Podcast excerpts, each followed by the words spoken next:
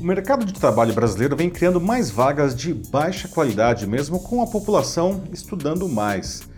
Isso empurra profissionais bem preparados para posições que pagam menos e para informalidade e arma uma perigosa armadilha. Um estudo do Instituto Brasileiro de Economia da Fundação Getúlio Vargas, divulgado recentemente com dados do IBGE, demonstrou que os brasileiros que estudaram mais foram os que perderam mais renda na última década, com um aumento abrupto na informalidade. O levantamento aponta ainda que despencou a vantagem dos seus rendimentos frente aos do que estudaram muito pouco. Outra pesquisa essa da consultoria e dados sobre população sobreeducada indica que 5 milhões e 400 mil brasileiros com ensino superior trabalham fora de sua área de formação ou em atividades que não tiram proveito de todo o seu potencial. Esse número vem crescendo desde 2019, quando os sobreeducados eram 4 milhões e meio. Esses levantamentos contrastam com a mais recente taxa de desemprego no país, divulgada pelo IBGE na sexta, que foi de 7,8%. É o menor índice desde fevereiro de 2015, quando era de 7,5%. Bom, isso se explica por uma economia sem dinamismo, com empresas que investem pouco, acostumadas a uma produtividade baixa. O grande perigo nisso tudo é se criar uma ideia errada de que não vale a pena estudar, ou pelo menos estudar tanto. Apesar dessas evidências, as pessoas que caem nessa armadilha colocam em risco a própria sobrevivência profissional, especialmente no cenário de grande automação. Eu sou Paulo Silvestre, consultor de mídia, cultura e transformação digital, e essa é mais uma pílula de cultura digital para começarmos bem a semana, disponível em vídeo e em podcast. Bom, segundo a pesquisa da FGV, os profissionais com mais de 16 anos de estudo viram a sua renda média cair entre 2012 e 2023 de R$ 7.211 para R$ 6.008 em valores corrigidos pela inflação. E nessa faixa, a informalidade saltou de 1,9 milhão para 4,1 milhões de trabalhadores tá, entre 2015 e 2023. Vale apontar que, percentualmente, o aumento não foi tão grande, foi de 14% para 19,5%, o que indica que mais pessoas chegaram a esse patamar superior de estudo nesse período.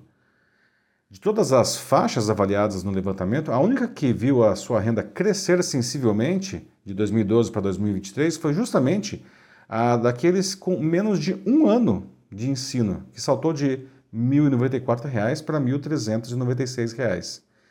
Para quem estudou de 1 a 11 anos, permaneceu praticamente estável os rendimentos, né? caindo a partir daí.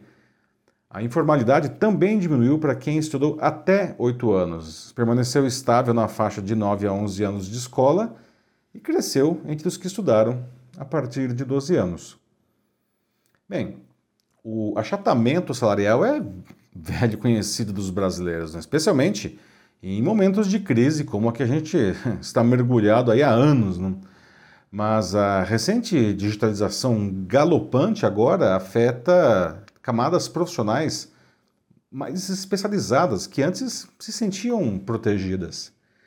Eu conversei sobre isso tudo com a Mariane Guerra, que é vice-presidente de recursos humanos para a América Latina da ADP, e ela acredita que a chamada gig economy também pode estar influenciando nesse processo. Por esse modelo profissional, por esse modelo, não, os profissionais trocam empregos regulares por trabalhos pontuais, muitas vezes por tarefas. E se antes o grande expoente disso era a Uber, hoje temos profissionais em todas as áreas adotando esse modelo em busca principalmente de flexibilidade. E ela explica que quando se passa a ser um trabalhador autônomo, há uma flutuação de renda e demora até se ter uma, uma carteira de clientes né, que permita ter uma renda constante, sólida e no mesmo patamar de antes. Agora, para aqueles que insistem em um emprego, a situação econômica pode provocar um, um impacto perverso. Cresce o número de profissionais que diminuem a sua formação, escondem no currículo, por exemplo, omitindo um doutorado para conseguirem ser contratados. Eu conversei também com o Marcelo Graglia, que é professor da PUC São Paulo e coordenador do Observatório do Futuro do Trabalho. Ele disse que a gente precisa de pessoas com um perfil mais preparado, mais, mais aculturado, uh, transdisciplinar, para atender demandas que estão mais sofisticadas. Não? E ele acha essa prática de diminuir a formação uma coisa arcaica, algo que, que não faz sentido. Bom, os especialistas são unânimes em reafirmar a importância do estudo, mas é preciso escolher no que focar. O diploma de graduação, que evidentemente é essencial, não? mas ele deixou de ser suficiente para o sucesso profissional há muito tempo. É um consenso no mercado que se deve estudar continuamente, para sempre, porque novas metodologias, recursos tecnológicos, modelos de negócios surgem a todo momento. No cenário atual de pouco dinheiro e tempo, vamos aí é, é, vemos o crescimento da, de busca por cursos de curta duração para aprender habilidades técnicas específicas e de uso imediato no cotidiano profissional. É uma maneira rápida de se conseguir algum destaque no currículo.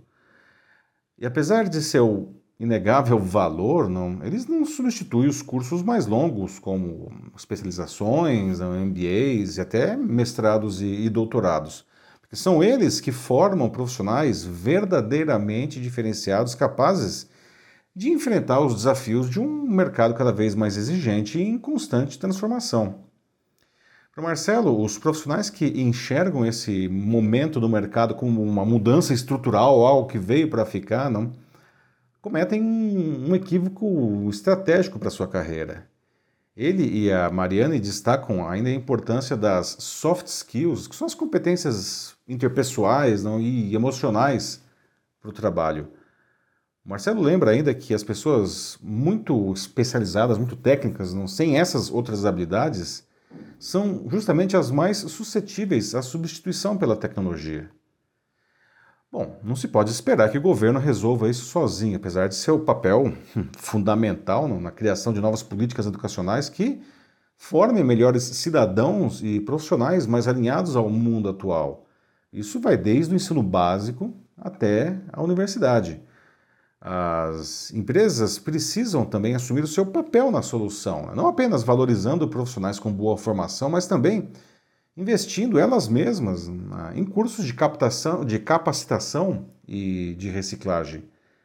E naturalmente, cada um de nós, lógico, ah, deve assumir o protagonismo da própria carreira, estudando para melhorar sempre. A Mariane lembra que o conhecimento é perecível. Então, quem vai produzir mais? Quem vai continuar fazendo pesquisa se todo mundo acha que não precisa estudar mais? Em um cenário de competição tecnológica cada vez mais acirrada, a Mariane provoca, né? querendo saber quem é que vai dar o próximo passo qualitativo né? e vai desenvolver a próxima tecnologia. O mercado de trabalho e a educação caminham de mãos dadas.